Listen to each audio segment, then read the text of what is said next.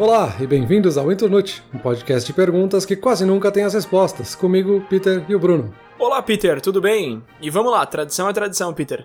Comentário da semana aí, o que, que tu tem para nós hoje?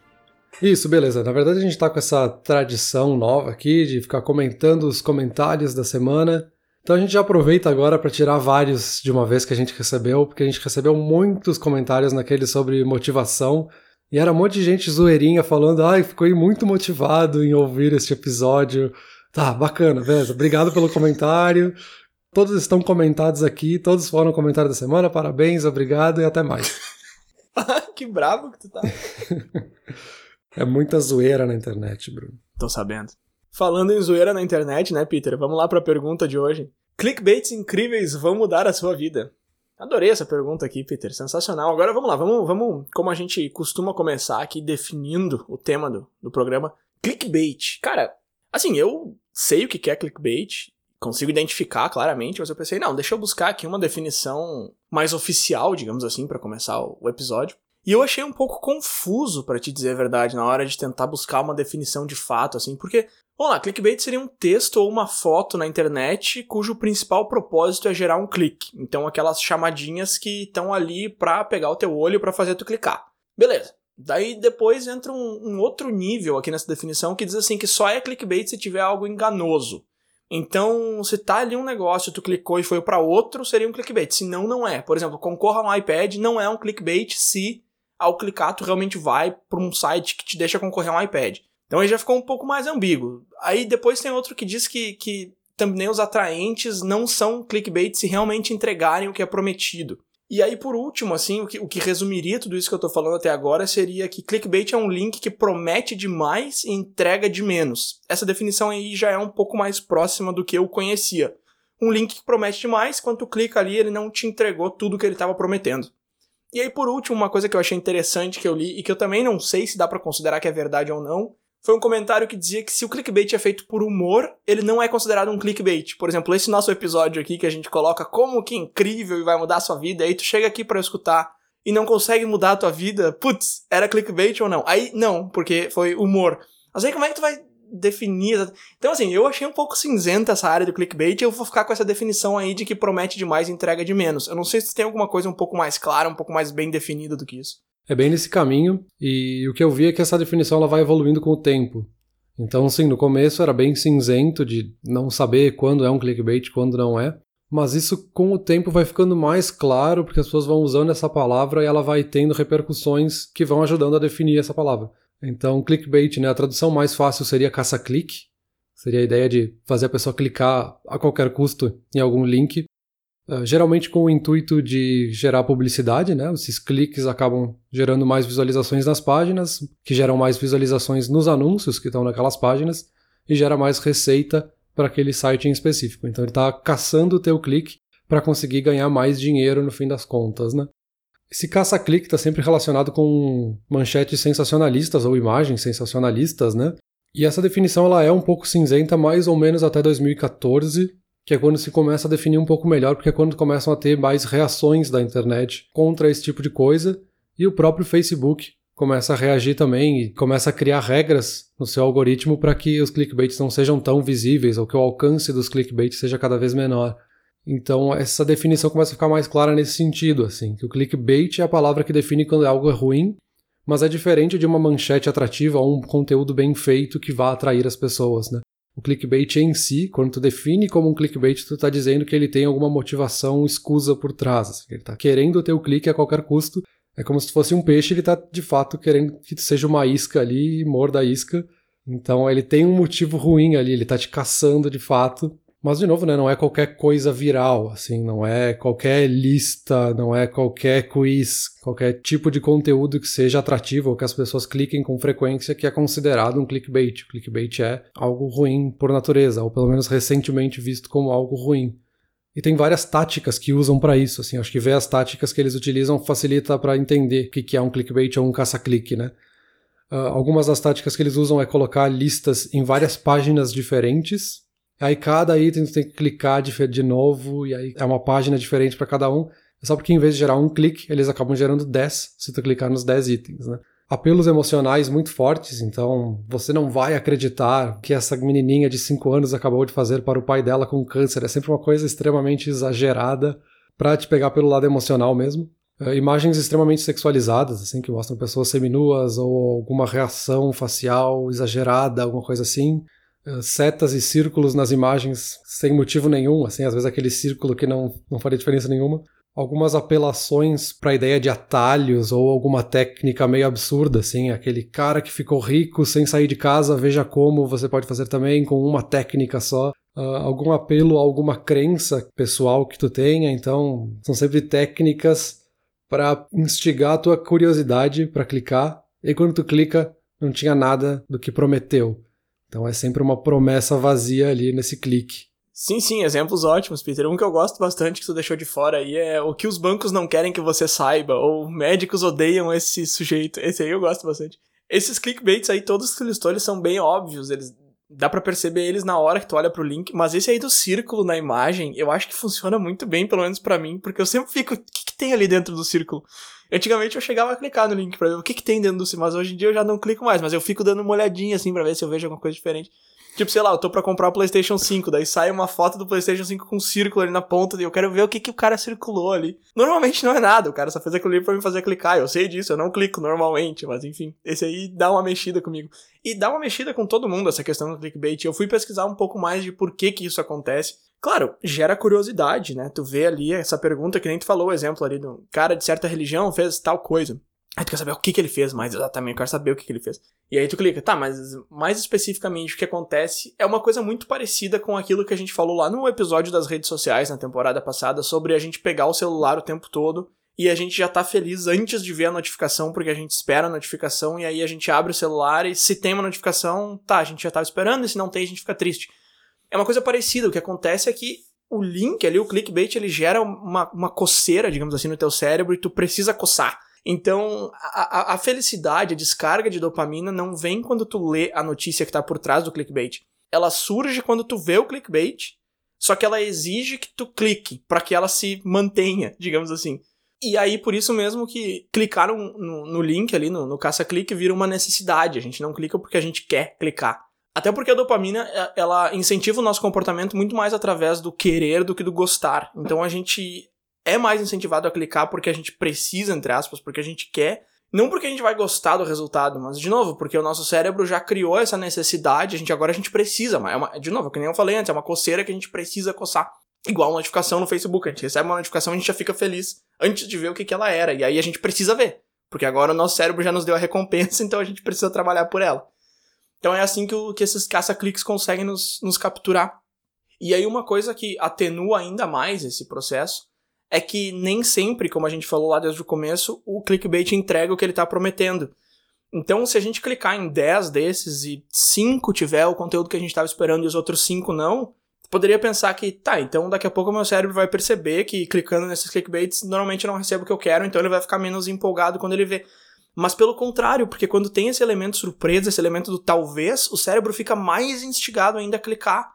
E de novo, esse é um fenômeno que também a gente comentou quando a gente falou de redes sociais, que a gente tem tanta essa necessidade de checar o celular o tempo todo, justamente porque às vezes a notificação tá ali, às vezes ela não tá. E isso eu imaginaria que faz o cérebro pensar, tá, então não é tão bom assim, mas pelo contrário, tu fica mais interessado, ainda vira mais uma necessidade. Tu precisa clicar nessa lista de 12 animais para ver se realmente os animais estão lá. Cara, tu não tá nem aí nos animais. No final do dia, tu não vai nem lembrar que tu viu uma lontra brincando na água, sei lá. Mas quando tu viu aquele link ali, tu precisa clicar nele, porque tu já ficou feliz pelo conteúdo. Então agora tu precisa clicar, porque teu cérebro já te deu a recompensa. Sim, o próprio termo ali de caça-cliques, ele tem bastante relação com a ideia de caça-níqueis, né? É de fato criar esse vínculo da curiosidade da pessoa com essa descarga de dopamina porque de 30 links que tu clicar, um deles entregar alguma coisa, teu cérebro já vai ficar atiçado a querer clicar outra vez, porque pode ser que o próximo seja de novo aquele que vai te dar algum prêmio, sabe? E de novo, assim, atiçar a curiosidade não é necessariamente algo ruim, pode ser muito bom. Tanto que uma das distinções que se faz é a diferença entre teasers e clickbaits. O teaser pega justamente essa lacuna de curiosidade e tenta preencher com algumas informações para deixar o leitor curioso, mas não dá todas as informações direto no título, né? Ele te instiga a clicar para que tu leia a matéria toda, leia ou veja o conteúdo todo, e aí fique satisfeito com o conteúdo em si, né?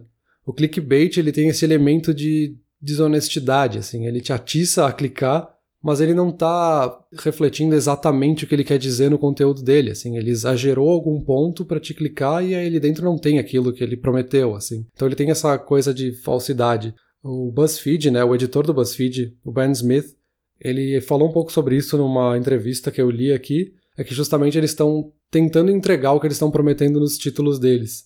Mais que seja um quiz de qual é o seu personagem do The Office, eles querem que no final do quiz tu de fato descubra qual que é o teu personagem do The Office. Então eles estão entregando o que eles estão prometendo no título. Por isso que eles reforçam essa ideia de que o clickbait em si, ele tem esse elemento de desonestidade, assim. O clickbait ele define como um artigo que não entrega o que a manchete promete. Então tem essa diferença entre um, um título que é um teaser e um clickbait em si. Então, cara, por isso que eu me compliquei com a definição lá no começo, porque, por exemplo, isso aí do, do BuzzFeed eu acho que é um exemplo ótimo. Tu vê ali um link de. Veja qual tipo de pão você é. Cara, isso é completamente inútil e eu tô muito interessado porque eu quero saber se eu sou uma ciabatta ou se eu sou sei lá o que. Aí eu vou clicar ali. Aí tá, daí no final do artigo eu descobri que eu sou um pão francês e, tipo, eu perdi 15 minutos nessa porcaria que não vai servir para nada. Negócio completamente inútil e banal. Mas não dá para considerar como um clickbait, porque o, o que ele tava me oferecendo é descobrir o tipo de pão que eu sou, e eu descobri. Só que aí, por outro lado, tá, meu, não, eu não sou um pão francês, eu sou uma pessoa, entendeu? Então, tipo, isso aqui não é verdade. Então, sei lá, eu acho que tem muito essa zona cinzenta, por mais que eles estejam tentando definir o que, que é, o que, que não é. Mas é, eu acho que eu acho que volta de novo para essa questão do entregar o que prometeu, né? O cara me, me entregou ali o resultado. Por exemplo, teve um clickbait que eu caí quase propositadamente enquanto eu pesquisava para esse episódio. E aí eu acho que já fica um pouco mais claro. Nem tanto. Deixa eu te falar. Porque, assim, os clickbaits, eles são equivalentes, digamos assim, à, à imprensa marrom, aos tabloides que tu citou lá no começo, que são aqueles jornais que tem aquelas manchetes de piada quase, assim. Ela tá falando uma notícia de uma maneira meio engraçada, e aí tu vai ler sobre e não descobre muita coisa. Aí no Brasil tem um jornal bem famoso pra, por fazer isso, que é o Meia Hora, que eles têm umas capas engraçadíssimas e tu vai ler a notícia e é dois parágrafos, não explicou nada. E aí tem uma citação que, que, que, é de um comediante, eu acho que é do John Mulaney, ele fala assim, eu adoro tabloides, eles são como se alguém tivesse lido um jornal e tu pegasse essa pessoa, botasse contra a parede e pedisse todas as notícias do dia e a pessoa não sabe muito bem te passar e ela vai dizendo o que, que ela lembra. E eu acho essa definição de tabloide muito engraçada. E de novo, eu acho que ela é do John Mulaney, eu fui pesquisar para ver se era dele mesmo. E eu não achei essa, essa citação na internet, mas eu achei uma notícia sobre ele dizendo que ele tinha entrado em reabilitação. E aí eu pensei, cara, como assim? Eu não sabia disso. Porque eu fiquei, eu fiquei meio preocupado, assim, com ele. John, John Lane é um cara que eu gosto, é um comediante que eu gosto. Deixa eu, Peter, deixa eu, deixa eu esclarecer uma coisa. Numa escala de 0 a 10, assim, em preocupação. 0 é a pessoa que nem ficou sabendo disso, não sabe quem é John Mulaney. E 10 é a mãe dele recebendo uma ligação. Minha preocupação foi tipo um 3, tá? Mas assim, o que é bastante para mim, porque eu com essas coisas de famosos e tal, normalmente eu sou um 1 ali, eu não dou muita bola pra isso, eu não acompanho. Nada contra quem acompanha essa galera aí, já dizia Nietzsche que quem digere muito precisa digerir um gelo de vez em quando, então cada um com seu gelo. Famosos não são o meu. Mas eu fiquei um pouco preocupado, eu cliquei. Aí era uma notícia que eu li em literalmente um minuto, era, sei lá, meia dúzia de parágrafos, cada parágrafo era uma frase, dizendo que ele tá sóbrio há 15 anos e que ele tinha entrado em reabilitação só que não, não dava para saber se era antes desses 15 anos ou se era recentemente. Então, assim, eu não consegui entender nada. Eu fiquei sem saber se o cara tá bem ou não. E aí eu pensei, putz, fui pesquisar sobre clickbait e caí em um. E eu acho que isso aí já é um pouco, como eu falei, é um pouco mais claro eu acho que isso é um clickbait. Porém, tava ali a informação, sabe? De que ele entrou em reabilitação. Agora, se foi em 2020 ou se foi em 2005, não dizia. E aí, nesse mesmo site, tinha uma notícia também que dizia que um, um cara lá da, da, da, Biotech falou que o Covid vai ficar com a gente pelos próximos 10 anos. Aí eu cliquei e falei, ó, oh, vai aqui, vou, vou ver. Aí era uma notícia enorme essa aí, e não falava em lugar nenhum sobre essa manchete. Era várias outras coisas que o cara tinha dito em relação ao, ao ao corona e não citava sobre isso. Então acho que aí a gente já chega num, num consenso de que, tá, os caras me pegaram aqui numa isca, num caça-clique, eu entrei para ver uma coisa, essa coisa não tava aqui. Então aí sim, aí eu acho que já é bem mais fácil de definir isso como clickbait do que o qual tipo de pão que você é. Sim, exato. Tem, tem bastante essa relação com o, o jornalismo marrom, que é também conhecido como jornalismo amarelo, né, em outros idiomas. Ele, ele era jornalismo amarelo no Brasil também, mas aí teve um cidadão lá que decidiu trocar, porque amarelo é a cor da alegria, segundo ele, e aí começaram a chamar de jornalismo marrom, mas enfim, é essa imprensa rasa e sensacionalista que aqui é chamada de amarela e é marrom. Mas... Isso, é, realmente se usa esse termo quando tu tá se referindo a algum jornalista ou uma prática do jornalismo de não verificar as fontes ou ter uma fonte um pouco escusa, não muito clara, enfim. E aí acaba se gerando essas matérias ou exageradas ou sem alguma checagem por trás, enfim. Que nem eu comentei, né, no Brasil a gente usa o termo caça-cliques, que remete um pouco aos caça-níqueis, mas esse tipo de fraude digital, por mais que não seja tipificado por lei, em inglês, né, o clickbait, ele remete também àquelas práticas de bait and switch do marketing, né? Sim, sim, sim. Bait and switch, se tu traduzisse bait and switch aí literalmente seria isca e troca. Então, basicamente, o que tu tá fazendo é tu fisga o cliente, traz ele para tua loja, teu estabelecimento, e tu troca o que ele tava esperando comprar. Então, o cara veio porque tu lançou uma propaganda dizendo que tu tem um All-Star clássico por 15 dólares. Ele falou, ah, All-Star clássico por 15 dólares, que barato. E o cara vai na tua loja, essa é a isca. Tu fisgou o cara, ele veio. Aí ele chega pra ti e tu fala, ah, o All-Star clássico tá esgotado, mas... E aí tu empurra um tênis para ele de 300 dólares. Esse aí é o Switch, é quando tu trocou. O cara veio com a intenção de comprar um All-Star, tu empurrou um Nike Shox, sei lá, acho que nem existe mais isso. Esse aí é o bait and switch. Essa prática também é meio cinzenta, porque ela é ilegal se tu não tiver o All-Star na loja, mas se tu tiver o All-Star na loja e mesmo assim tu empurrar o outro produto pro cara, aí ela é legal, então ela pode. Mas de qualquer forma existe uma regulação por trás. Isso é, se tu não tiver o negócio na loja, dá para considerar isso como propaganda enganosa, porque tu tá divulgando uma coisa que tu não tem, uma coisa que tu não oferece. E aí tu pode ser processado pelo cliente, tu pode ser processado pela marca que tu está divulgando, o All-Star no caso. A propaganda enganosa no, na lei brasileira aí, ela é um crime, de acordo com o parágrafo 1 do artigo 37 do Código de Defesa do Consumidor. Então, assim, ela é um crime, ela, ela tem ali uma lei contra ela, mas é aquilo ali que tu falou, na internet é meio que aquela coisa de terra de ninguém, assim, de novo, os sites tentam implementar algumas políticas, que nem o Facebook tenta barrar um pouco, mas ele é muito mais livre para voar do que a propaganda enganosa clássica, aquela de divulgar uma coisa que não tem no outdoor. Isso é porque de fato funciona, né? Bem ou mal acaba funcionando. Assim, tem um estudo que a Universidade Federal de Minas Gerais fez com basicamente 70 mil artigos, mais ou menos, e eles verificaram no fim de que sentimentos mais extremos geram mais cliques. E aí, sentimentos mais extremos, entenda-se os que vão te deixar com mais raiva e os que te deixam mais felizes, no fim das contas. Então, por mais que a matéria entregue ou não o que está ali dentro, se a manchete ou o título for mais atrativo e te deixar mais extremado num sentimento, tu vai clicar, ou tu tem mais chance de clicar. Então é óbvio que alguns veículos vão usar isso a seu favor, assim, por mais que isso vá ferir a credibilidade deles no médio e longo prazo, assim, eles vão usar porque eles querem o clique agora e eles querem gerar receita agora. Quem for o responsável pela receita daqui 20 anos que se vire com a credibilidade que ficou para trás, né? Ah, não, isso aí de o clickbait ser bom ou não a curto prazo e bom ou não a longo prazo, eu acho que é uma discussão interessante, a gente pode entrar um pouco mais nela, mas outro, outro motivo pelo qual o clickbait funciona também é a questão da lista, né? Ah, 15 motivos que não sei que. Daí, quando eles fazem essas listas, esses números, essas coisas por tópicos numerados, eles, eles têm duas artimanhas aí que eles podem usar. A primeira é aquela clássica que a gente comentou ali do você não vai acreditar no número 8. Que aí faz o leitor pensar, pô, se o cara tem 15 ali, ele tá dizendo que eu não vou acreditar no 8, alguma coisa tem no 8. E aí tu pode clicar até sabendo que não vai ser nada especial, mas tu meio que quer saber, assim, por que, que o cara escolheu o 8. Só que quando tu tá indo pela lista, tu tem que clicar tantas vezes, ficar mudando tantas vezes, porque tu nem lembra mais qual que o cara falou que tu não ia acreditar, e aí tudo farinha no mesmo saco, não deu a mínima. Enfim, esse aí é uma artimanha desonesta, digamos assim. E a outra é simplesmente porque o, o nosso cérebro adora listas, porque eles, elas organizam a informação espacialmente, que é como o cérebro gosta de receber informações, e porque elas criam uma ilusão de que o conhecimento é finito. Então tu tem 20 itens, e o que acontece no cérebro é que ele pensa, ah, eu vou ler esses 20, e depois quando eu chegar no vigésimo acabou. Não tem nada. É, tem aquela frase do Humberto Eco, né? Como é que é? A gente gosta de listas porque a gente tem medo de morrer. Como é que é a frase? Alguma coisa assim. Sim, sim. É bem Humberto Eco falar esse tipo de coisa de que a gente gosta de listas porque a gente tem medo da morte. Isso. Mas justamente a relação que ele faz é porque as listas, por serem infinitas e elas não terem relação com o tempo,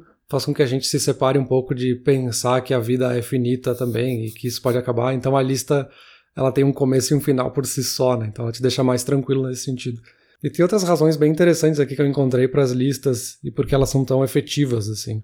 Uma é que eu achei interessante e que ninguém sabe definir muito bem é que os números ímpares funcionam melhor do que os números pares, com alguma curiosidade no nosso cérebro. A gente comentou, né? Eles quantificam as histórias, então ele já diz pro teu cérebro antes quanto tempo ele vai precisar dar de atenção para isso, então é mais fácil pro cérebro aceitar parar o que ele tá fazendo para dar esse tempo de atenção. E um outro que eu achei bem interessante, não podia faltar num episódio do Inturnute, é que ele acaba eliminando o paradoxo da escolha. Então ele já está te apresentando com essa ilusão de certeza de que são 10 itens e são exatamente 10 itens que tu vai ler e tá tudo organizadinho aqui dentro. Então o paradoxo da escolha acaba ficando esquecido dentro das listas, né? Outra forma também, agora saindo um pouco de listas que eles fazem para te pegar, para fazer tu clicar no, na manchete, é aquele clássico do se você faz tal coisa, você precisa assistir isso. E aí, isso aí é uma, é uma técnica que, que, o, que o marketing já usa há muitos e muitos anos, né? Aquela velha propaganda lá que passava falando, você aí, você mesmo, que está assistindo televisão. Você tá veiculando um comercial na televisão, é óbvio que eu tô assistindo televisão. Então aí tu, tu vai ficar pensando, ah, o cara tá falando comigo, porque ele tá chamando a pessoa que tá assistindo televisão. Isso é uma coisa mais velha que andar pra frente, os caras continuam com isso. Eu, eu encontrei alguns durante essa pesquisa que dizia assim: se você assiste YouTube, você precisa saber disso. E tipo, esse vídeo tava postado no YouTube, então é óbvio que eu assisto YouTube, eu tô aqui, entendeu? E eu não vou cair nessa de que, ah, ele tá falando comigo, mas sei lá, as pessoas às vezes caem, porque, ah, é bem o que eu tô fazendo agora. Isso é óbvio que eu tô fazendo agora, meu vídeo tá no YouTube. Mas enfim, isso aí é uma técnica que é bem usada para clickbait também, desde os tempos da pedra lá.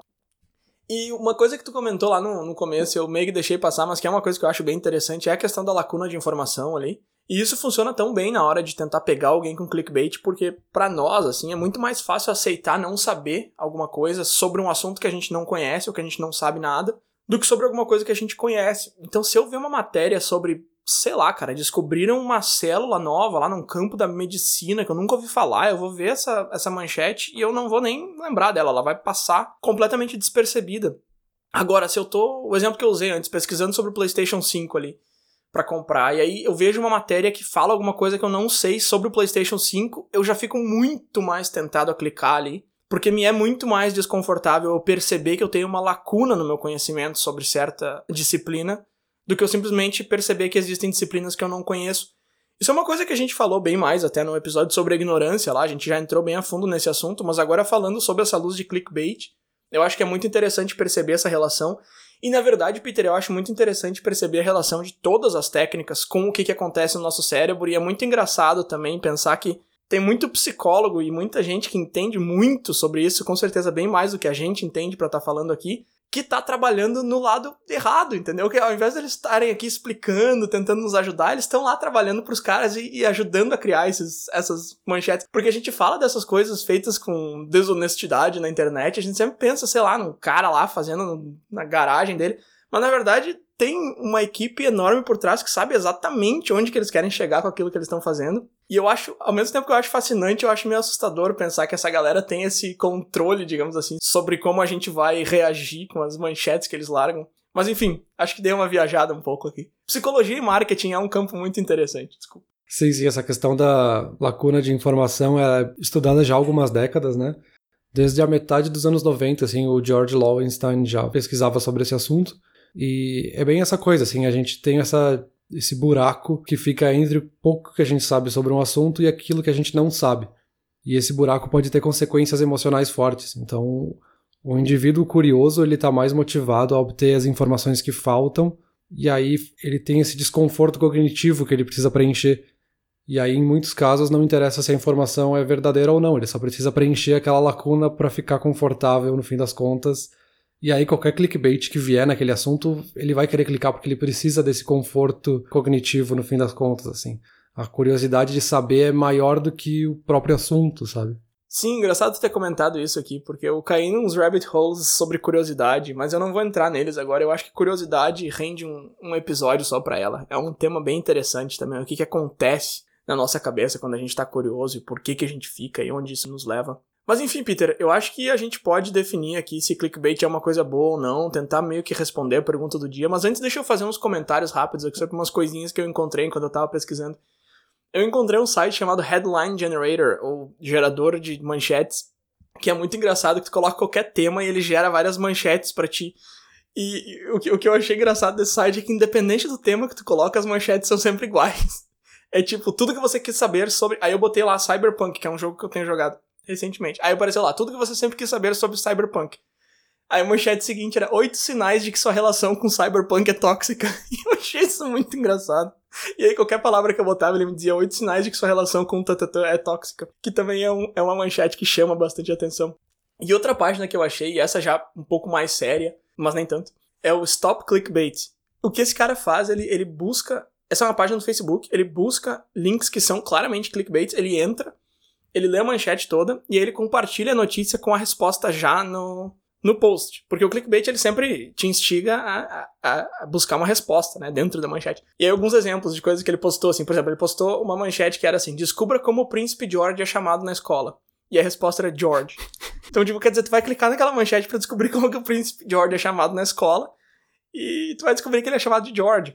Outras que ele postou assim: Você não vai acreditar o que Emma Roberts fez agora.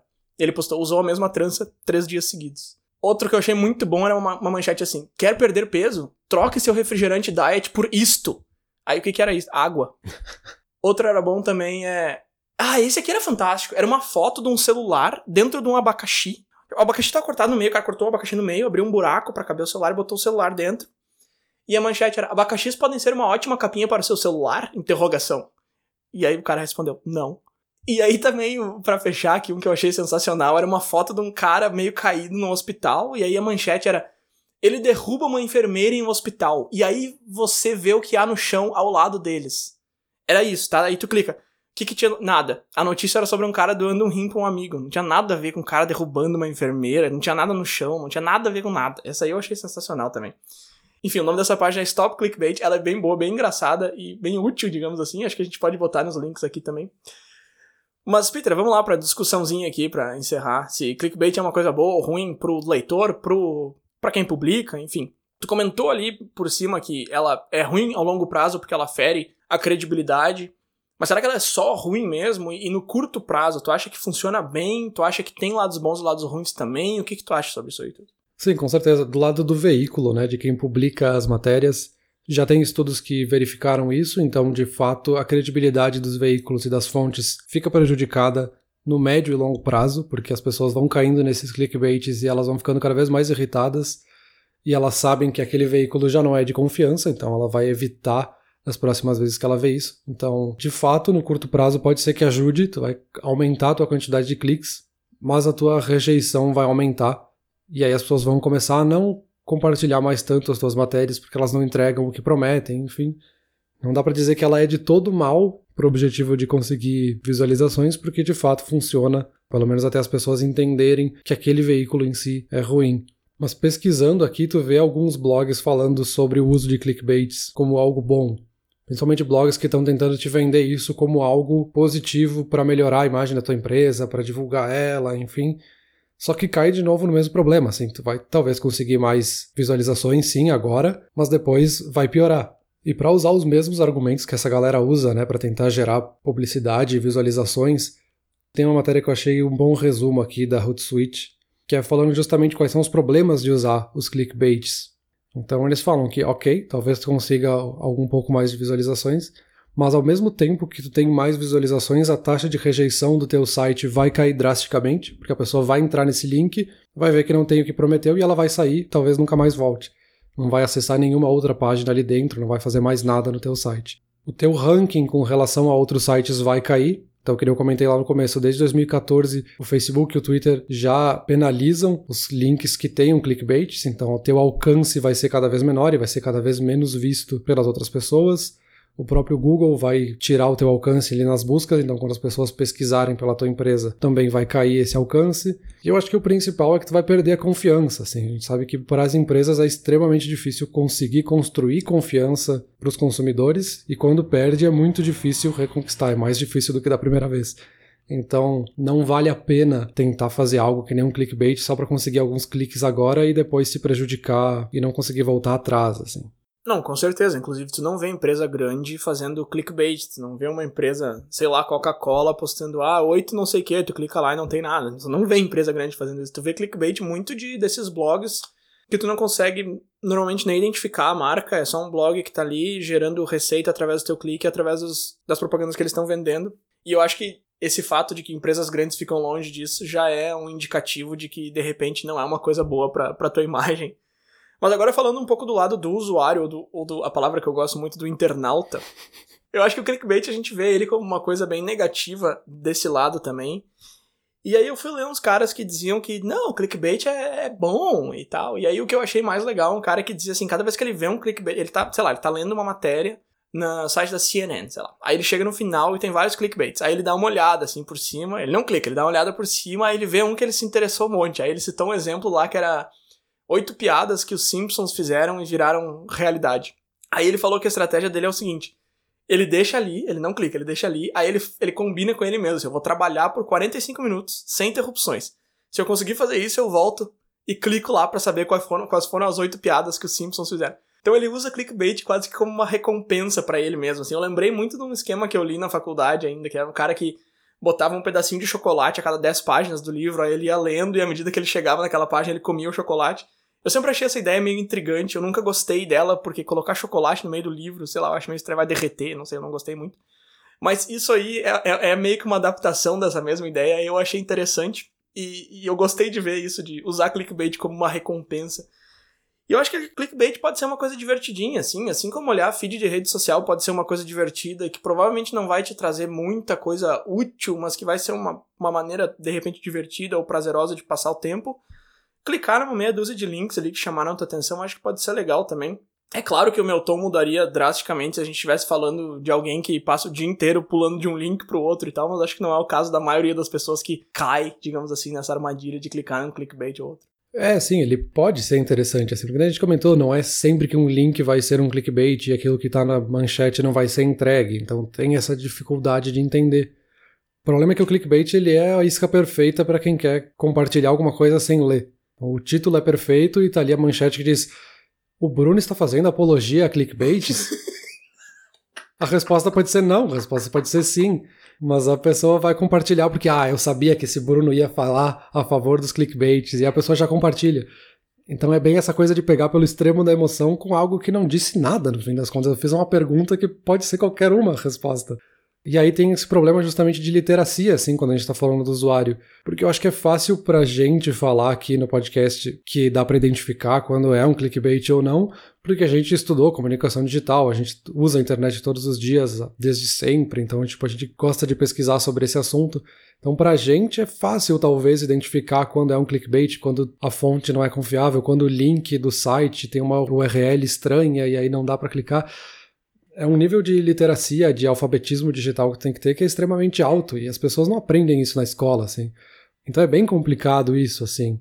Ele pode ser divertido, mas pro usuário depende de um nível de conhecimento que é mais alto de como é que funciona a internet, quais são os mecanismos que estão por trás, etc, etc. É, esse é um ótimo ponto que tu levanta, Peter. E eu acho que ele tá bem mais relacionado, na verdade, com compartilhar o link do que com clicar no link. Porque, que nem tu falou aí, né? Se a, a, manchete ali é, ah, o Bruno está fazendo tal coisa, e a resposta é não. Se a pessoa compartilhou aquilo ali, ela pode estar tá espalhando, ela pode estar tá gerando um dano, porque ela pode estar tá levando essa mensagem de que o Bruno está fazendo tal coisa para várias pessoas. Se ela clicar, o contrário vai acontecer, porque ou vai ser um clickbait daqueles que te leva para uma matéria nada a ver e o cara vai ir para um lugar nada a ver, ou vai ser uma matéria de fato ali que ele vai ler e vai ver que o Bruno não está fazendo tal coisa. Então eu acho que essa ideia de divulgar essas manchetes sem ler é muito mais nociva do que as manchetes em si. As manchetes elas tentam espalhar essa, esse dano, mas dependendo de como que tu reage, elas podem não conseguir. Mas eu acho que sim, eu acho que tu tem toda a razão, eu acho que as pessoas de fato fazem isso, não é uma coisa que tem como mudar, porque é um comportamento social.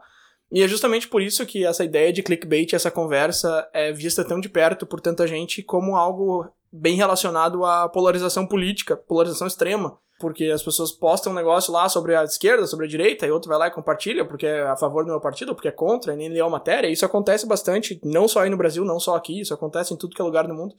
Inclusive o canal Porta dos Fundos, aquele postou um vídeo esse mês agora, eu acho, que o nome é Clickbait, e é uma senhora que posta receita de bolo na internet, mas ela publica as manchetes como algo político, assim, ah, tal político fez não sei o que, para as pessoas clicarem e cair na receita de bolo dela.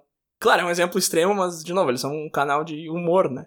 Mas eu acho que, que às vezes vai, vai bem por aí, sim. É, e aí para combater não tem muito que a gente possa fazer, além de de fato as pessoas aprenderem o que é um clickbait, como é que ele funciona. Pelo menos eu não consegui ver nada que fuja muito disso, assim. O melhor que dá para dizer é aquela cartilha clássica já de como é que não se cai em golpes na internet, assim, verificar as fontes, cuidar o que, que tu tá acessando, ver quem compartilhou, por que, que tu tá compartilhando ler de fato a matéria antes de sair mandando para os outros o que está escrito ali.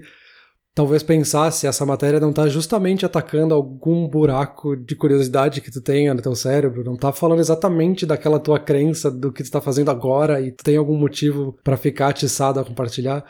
Não é um final de episódio muito feliz, mas a, a resposta está no conhecimento. Talvez essa é a resposta.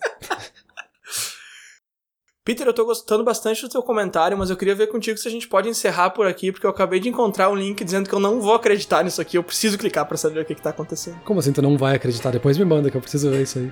Pera aí, vai lá no meu Facebook que eu vou compartilhar com todo mundo. Valeu. Beleza, valeu.